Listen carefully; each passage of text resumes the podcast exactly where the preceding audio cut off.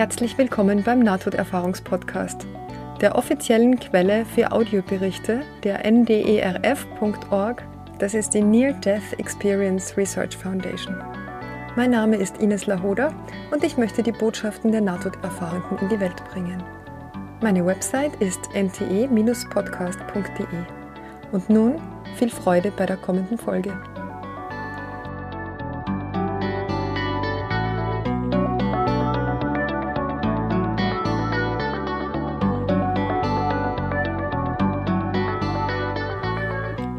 Heute gibt es die Geschichte von Estelle. Das ist eine Geschichte aus Frankreich und das ist ein bisschen eigenartig übersetzt zwischendurch, aber ich glaube, man kann es trotzdem ganz gut verstehen. Und sie schreibt, es geschah am 23. Juni 2021 und mein Leben änderte sich innerhalb von 48 Stunden völlig. Ich war am Tag zuvor zum Arzt gegangen, weil ich mich schrecklich fühlte. Mein Hals war geschwollen, ich konnte nicht mehr sprechen oder gar meinen Speichel schlucken. Meine Beine waren geschwollen, unter meinem Körper waren kleine blaue Flecken und rote Punkte entstanden, ohne dass ich seit etwa zehn Tagen irgendetwas getan hätte, und ich fühlte mich sehr müde. Der Arzt sagte mir, ich solle am nächsten Morgen auf nüchternen Magen einen Bluttest machen und verschrieb mir Ruhe für meine Angina und Kompressionsstrümpfe für meine Beine. Ich redete mir ein, dass meine Beine durch die Hitze und das lange Stehen geschwollen sein müssten. Ich führte die Müdigkeit darauf zurück, dass ich doppelt so viel arbeitete wie sonst, da ich meinen Kollegen vertrat, der im Urlaub war, meine Arbeit körperlich sehr anstrengend war und die Tage lang waren. Nach der Konsultation ging ich nach Hause und legte mich ins Bett. Ich war allein mit meiner Tochter. Mein Ehepartner war in den Urlaub zu einem Freund gefahren und mein Sohn lebte zu diesem Zeitpunkt nicht bei uns. Ich hatte ein schwieriges Jahr hinter mir, denn meine 13-jährige Tochter litt unter Depressionen mit hoher Selbstmordgefahr und musste ins Krankenhaus eingewiesen werden. Dann sollte sie in eine andere Einrichtung verlegt werden, aber bis ein Platz frei wurde, war sie wieder zu Hause.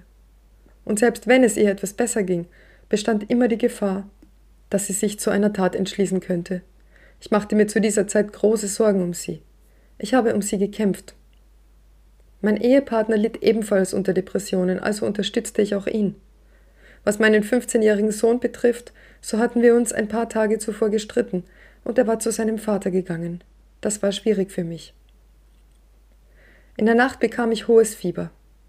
Normalerweise bin ich gesund und ich weiß, dass ich gut heile, aber zu diesem Zeitpunkt verschlechterte sich mein Zustand und ich spürte, dass mir die Situation entglitt. Um zwei Uhr nachts weckte ich meine Tochter, damit sie die SAMU, das ist der Notdienst in Frankreich, anrief. Da ich nicht sprechen konnte, habe ich aufgeschrieben, was meine Tochter am Telefon sagen sollte. Aber der Anrufer hat uns nicht ernst genommen. Seiner Meinung nach litt ich an einer schweren Angina pectoris, während ich das Gefühl hatte, dass es viel ernster war. Aber ich verstand, dass ich nicht die Kraft hatte, darauf zu bestehen. Also wartete ich bis 6.30 Uhr am Morgen des 23. Juni. Ich versuchte ins Labor zu gehen, um den Bluttest zu machen. Es gelang mir nicht, ich war kurz davor, in Ohnmacht zu fallen. Ich ging an der Krankenpflegepraxis vorbei, die sich im Erdgeschoss meiner Wohnung befindet, und versuchte dahin zu gehen, aber sie war geschlossen. Ich rief die Nummer auf der Liste draußen an und bekam den Anrufbeantworter, der meine Handynummer gab. Umso besser, denn ich konnte immer noch nicht sprechen. So konnte ich eine SMS schreiben und meine Situation schildern. Die Krankenschwester reagierte schnell. Sie kam im Laufe des Vormittags. Ich ging zurück ins Bett und wartete auf die Ergebnisse. Gegen 16.30 Uhr wusste ich aufgrund der ersten Ergebnisse, dass etwas Ernstes im Gange war. Ich schickte meinem Ehepartner eine SMS, er solle nach Hause kommen. Ich musste darauf bestehen, denn er verstand nicht, warum ich seinen Urlaub abbrach. Er machte sich schließlich auf den Weg. In der Zwischenzeit erhielt ich einen Anruf von meiner Hausärztin, die mir mitteilte, dass ich etwas Ernstes habe und dringend ins Krankenhaus müsse, dass man mich dort erwarte, weil sie sie vor meiner Ankunft gewarnt habe. Ich rief meinen Ehemann zurück und er beeilte sich, seine Reise zu beenden. Ich kam gegen 18.30 Uhr im Krankenhaus an. Es war sehr schwer zu gehen, mein Körper war erschöpft, aber ich schaffte es. Dort angekommen war ich beeindruckt denn ich wurde von einer Professorin der hämatologischen Abteilung begrüßt. Und das war nicht gut, sonst wäre es ein Arzt und keine Professorin gewesen. Sie sagte mir, dass ich akute myeloische Leukämie, also Blutkrebs habe. Sie sagte mir, dass ich in Gefahr sei, weil meine Ergebnisse sehr schlecht seien. Sie würden ihr Bestes tun, um mir zu helfen, aber es würde lange dauern und schwierig sein. Ich habe ihr schriftlich dafür gedankt, dass sie mir die Dinge so gesagt hat, wie sie waren. Mein Blut verhielt sich seltsam, sie konnten keinen Tropf einführen. Um 19.30 Uhr entschied die Professorin, mich auf die Intensivstation zu verlegen, damit man sich im Fall eines Versagens schneller um mich kümmern und größere Katheter legen konnte. Die einzige Möglichkeit, mich zu retten, bestand zu diesem Zeitpunkt darin, mein Blut durch eine Maschine zu leiten, die es filterte. Die Ärzte konnten nicht glauben, dass ich mit einer Blastenrate von 92 Prozent in meinem Blut noch munter war. Jetzt, da ich im Krankenhaus war, hatte ich keine Angst mehr. Irgendetwas sagte mir, ich solle weiter an mich glauben. Ich verlor nie das Bewusstsein. Die Katheter wurden unter örtlicher Betäubung in beide Leisten und in den Hals eingeführt. Ich hatte also sieben oder acht Leute um mich herum. Ich war an Herzüberwachungsgeräte angeschlossen. Das Problem war, dass sie es nicht geschafft haben. Ich sah, wie sie sich abmühten, sie sahen sich entschuldigend an, sie wechselten sich ab und ich spürte deutlich, dass sie Schwierigkeiten hatten. Ein Arzt sagte, ich kann es nicht, es funktioniert nicht. Es war für das gesamte Team schwer. Nach einer langen Zeit, gegen 22.30 Uhr, sah ich eine Art durchscheinendes Licht, das in den Raum eindrang, sich verdichtete und die physische Welt überlagerte. Es war weich und rein und wunderbar, so glänzend, aber nicht blendend. Ich hatte das Gefühl, dass das Licht tatsächlich reine Liebe war. Ich habe keine Worte, um es besser zu beschreiben. Es ist viel intensiver, als ich es ausdrücken kann. Ich fühlte mich so gut, in Licht gebadet, geliebt, wie ich nicht wusste, dass es möglich ist zu lieben. Ich konnte die Ärzte und Schwestern ganz deutlich sehen und hören, aber alles war in Licht getaucht. Nichts war mehr wichtig für mich, außer diesem Zustand des höchsten Wohlbefindens, wie ich ihn noch nie zuvor hatte empfinden können. Eine unermessliche Freude, mein Herz und meine Seele erfüllt von Liebe, der Körper so leicht, als würde ich ihn gar nicht mehr spüren. Aber ich habe meinen Körper nicht verlassen, ich habe ihn nur nicht mehr gespürt.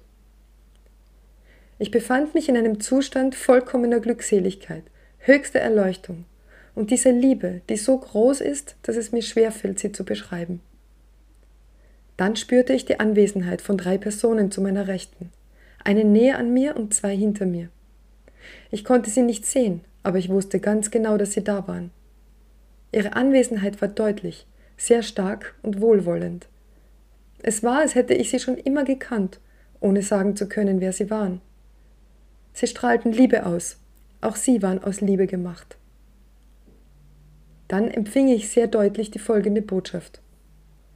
Deine Zeit ist noch nicht gekommen, aber du hast die Wahl, ob du bleiben willst oder nicht. Wisse jedoch, dass, wenn du dich entscheidest zu bleiben, alles in Ordnung sein wird. Es war ein anderer Weg als meiner, aber ich hörte es in meiner Seele, so wie wenn man seine innere Stimme hört. Sie war sanft und zuversichtlich. Ich wusste, dass es die Wahrheit war. Ich dachte an meine Kinder und dann wurden mir die Worte bewusst, ich werde bleiben, Gerade als ich anfing, meinen Gedanken zu formulieren und noch bevor ich die letzte Silbe in meinem Kopf ausgesprochen hatte, kehrte der Raum zur Normalität zurück. Das Licht und die Präsenzen verschwanden und ich hörte einen ersten Arzt glücklich sagen, es funktioniert, ich habe Erfolg. Dann fügte ein anderer hinzu, das war's, ich habe es geschafft. Gleich darauf wurde der dritte Tropf gelegt. Endlich konnte ich an die Filtermaschine angeschlossen werden. Ich wurde mir meines Körpers wieder bewusst, schwer und schmerzhaft, aber ich lebte. Ich trug die Freude in mir, all diese Liebe erfahren zu haben. Ich lächelte. Einer der Ärzte sagte, Sie ist dem Tode nahe und sie lächelt. Ich nickte, ja. Wenn ich hätte sprechen können, hätte ich ihm gesagt, dass er nicht in der dritten Person von mir sprechen soll, wenn ich vor ihm stehe. Aber ich mache ihm keinen Vorwurf. Ich glaube, er hat meine Reaktion nicht verstanden. Ich konnte nicht schlafen, dachte über das eben Erlebte nach und schlief um 4.30 Uhr vor Erschöpfung ein. Ich weiß nicht, wie lange das Erlebnis gedauert hat. Zwischen 22.30 Uhr und Mitternacht habe ich das Zeitgefühl verloren. Am nächsten Tag sagte einer der Ärzte zu mir, wir haben sie an ihren Hosenträgern gefangen, in einem Mauseloch. Das war seine Art, in extremis zu sagen. Ich sollte eigentlich eine Woche auf der Intensivstation bleiben. Am Ende blieb ich dort vier Tage, dann wurde ich in ein Zimmer verlegt. Ich weiß, dass das, was ich erlebt habe, real war. Es war sogar sehr real. Ich brauchte ein paar Wochen, um alles zu verarbeiten, was gerade passiert war. Die Behandlungen sind beschwerlich und das Risiko zu sterben bleibt während der gesamten Chemotherapie bestehen. Zum einen wegen möglicher Reaktionen auf die Medikamente, zum anderen wegen der Gefahr von Infektionen, da das Immunsystem vollständig zerstört wird. Trotz allem habe ich diese Tortur mit Zuversicht durchgestanden. Vier Monate später kehrte ich für immer nach Hause zurück. Ich verbrachte die Feierlichkeiten zum en Jahresende mit meinen Kindern, etwas, das ich ihnen versprochen hatte. Meine Tochter bekam einen Platz in einem Pflegezentrum, kurz nachdem ich ins Krankenhaus eingeliefert worden war. Sie wurde zwei Wochen nach mir aus dem Krankenhaus entlassen. Sie hat ihre Lebensfreude zurückgewonnen und auch die Schule mit Bravour wieder aufgenommen, obwohl sie fast ein Jahr verpasst hat. Ich bin stolz auf sie. Sie hat verstanden, was ich ihr über meine Nahtoderfahrung erzählt habe. Sie hatte Vertrauen, sah mein Selbstvertrauen und hatte keine Angst, dass ich sterben würde. Mein Sohn hat sich mit mir versöhnt. Er hat harte Zeiten durchgemacht, aber er hat sich sehr verändert. Er wurde wohlwollend gegenüber anderen. Er entschied sich, sich der christlichen Religion zuzuwenden, obwohl ich nie mit ihm über Religion gesprochen habe. Er ist reifer geworden und ich bin auch stolz auf ihn. Ich weiß nicht, ob seine spirituelle Wende etwas mit meiner Erfahrung zu tun hat. Mein Ehepartner hat seine Depression nicht überwunden und er ist in seinem Leben verloren. Ich weiß nicht, was er darüber denkt, was mir passiert ist. Er sagt, dass ich stark bin und dass ich mir diese Gedanken gemacht haben muss. Aber ich musste darauf bestehen, ihm zu sagen, dass das, was ich erlebt hatte, außerhalb meiner Kontrolle lag. Während meiner Behandlung ging ich zu einem Psychologen und einem Hypnotherapeuten. Der Psychologe hat mir nicht geglaubt. Er sagte, es sei ein mentaler Abwehrmechanismus. Ich weiß, dass dies nicht der Fall ist. Ich treffe ihn nicht mehr. Er hat das Krankenhaus verlassen. Der Hypnosetherapeut, ein Krebsarzt im Ruhestand, sagte, ich hätte eine Nahtoderfahrung gehabt. Ich bin vorsichtig, wem ich davon erzähle, denn manche Leute werden mir nicht glauben. Das alles ist jetzt ein Jahr her. Vor zwei Monaten erfuhr ich, dass die Krankheit wieder ausgebrochen ist. Ich habe die Chemotherapie wieder aufgenommen, aber dieses Mal zu Hause, da die Krebszellen weniger zahlreich sind. Ende Juli werde ich ins Krankenhaus eingeliefert, um mich einer weiteren, sehr starken Chemotherapie und einer Knochenmarkstransplantation zu unterziehen, mit dem Ziel, dieses Mal eine vollständige Remission zu erreichen. Ich hatte Angst, dass mir das Geld ausgeht und ich ein Jahr lang nicht arbeiten kann. Aber gestern wurde die finanzielle Unterstützung, die ich vor zehn Monaten beantragt hatte, bewilligt, obwohl sie auch hätte abgelehnt werden können. Also fahre ich nächste Woche mit meinen Kindern für ein paar Tage in Urlaub. Das ist ein wunderbares Geschenk der Vorsehung. Wir waren schon seit mehreren Jahren nicht mehr verreist. Ich habe noch ein weiteres sehr schönes Geschenk des Lebens. Ich habe einen anonymen Knochenmarkspender, der so kompatibel ist, als wären wir Geschwister. Das ist extrem selten. Was auch immer auf dem Rest meiner Reise passiert, selbst wenn ich sterbe, obwohl ich es nicht wünsche, akzeptiere ich es. Ich weiß, dass alles wirklich perfekt ist, dass die Dinge nicht so geschehen, wie ich es will, sondern so, wie sie geschehen sollen. Und das ist auch gut so. Ich bin unendlich dankbar, dass ich die Chance hatte, diese Erfahrung zu machen und dass ich die Möglichkeit hatte zu wählen. Ich bin unendlich dankbar, dass ich am Leben bin. Ich bin unendlich dankbar, dass ich meinen Körper nicht verlassen habe, dass ich nicht so weit gegangen bin, wie andere Menschen gehen konnten, dass ich die Lichtwesen nicht gesehen, sondern nur gefühlt habe und auch meinen toten Vater nicht gesehen habe, obwohl ich weiß, dass er nicht weit weg war. Denn es wäre für mich sehr schwer gewesen, zurückzukommen. Seitdem hat sich mein Leben aufgehellt. Ich habe keine Angst mehr vor dem Tod, es ist nur noch ein Übergang. Ich weiß, dass alles genauso ist, wie es sein soll, wenn es sein soll, auch wenn uns der Sinn entgeht. Mich tröstet der Gedanke, dass das Leben auf der Erde dazu dient, Erfahrungen zu machen, die es uns ermöglichen, voranzukommen und aufzusteigen. Und dass das Einzige, was zählt, die Liebe und Freundlichkeit ist, die wir um uns herum verbreiten. Das ist manchmal sehr schwer, aber wir werden auf unserem Weg begleitet. Ich weiß, dass ich eines Tages nach Hause ins Licht zurückkehren werde. Es hat mich in meiner Vorstellung bestärkt, dass alles miteinander verbunden ist dass wir Teil des Universums sind und dass das Universum Teil von uns ist. Ich stelle mich täglich in Frage. Ich glaube, es hat mich tiefgreifend verändert, zum Besseren, auch wenn ich schon vorher versucht habe, ein guter Mensch zu sein. Aber ich habe das Gefühl, dass ich mehr tun muss, dass ich mein Leben ändern sollte, sobald ich wieder in Form bin. Aber ich weiß noch nicht wie. Ich bin jeden Tag dankbar. Ich lebe im Hier und Jetzt. Außerdem bedeutet Gegenwart auch Geschenk, ich glaube, ich war noch nie so glücklich und so gut auf die Welt eingestimmt wie seither. Ich hoffe, ich kann anderen Menschen mit meinem Zeugnis helfen. Ja, das war also die Estelle. Ähm, und es ist ein sehr langer Bericht, von dem die Nahtoderfahrung nur ein kleiner Teil ist. Ich habe auch jetzt alles vorgelesen, denn ich finde ja schon, dass es interessant ist, wie diese Erfahrung sich auswirkt auf, auf das weitere Leben. Und dafür war es eben wichtig, dass wir auch die Vorgeschichte kennen und auch jetzt eben die, Nach, die Nachgeschichte. Dass ihre Tochter sich so gut erholt hat, dass sie sich mit ihrem Sohn versöhnt hat und der jetzt ähm, eine spirituelle Wende in seinem Leben erfahren hat, finde ich schon erstaunlich. Und das ist für mich wiederum ein Zeichen dafür, dass wenn man sich selbst ändert, dass das Umfeld nicht gleich bleiben kann.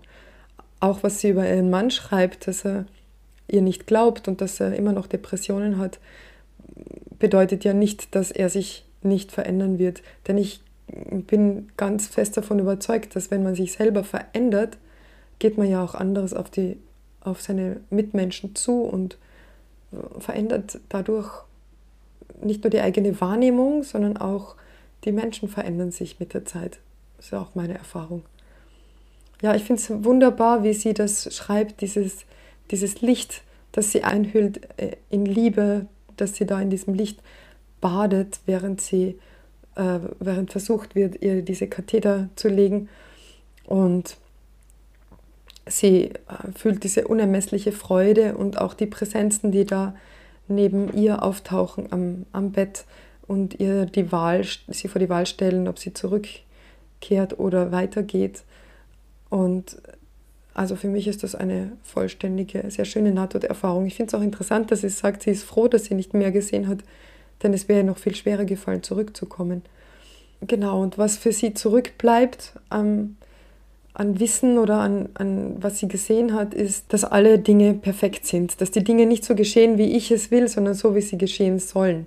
Das finde ich eine sehr wichtigen, wichtige Aussage und so ist es meiner Meinung nach auch, weil wir mit unserem Verstand ja überhaupt nicht sehen können, wofür etwas dient und wofür wir da sind und, und warum gewisse Dinge passieren oder eben auch nicht passieren, so wie wir sie uns vorstellen. Und ich weiß schon, das widerspricht ganz stark auch dieser ganzen Philosophie von Manifestieren und ähm, ja, wir sind der Schöpfer unseres Universums und so weiter.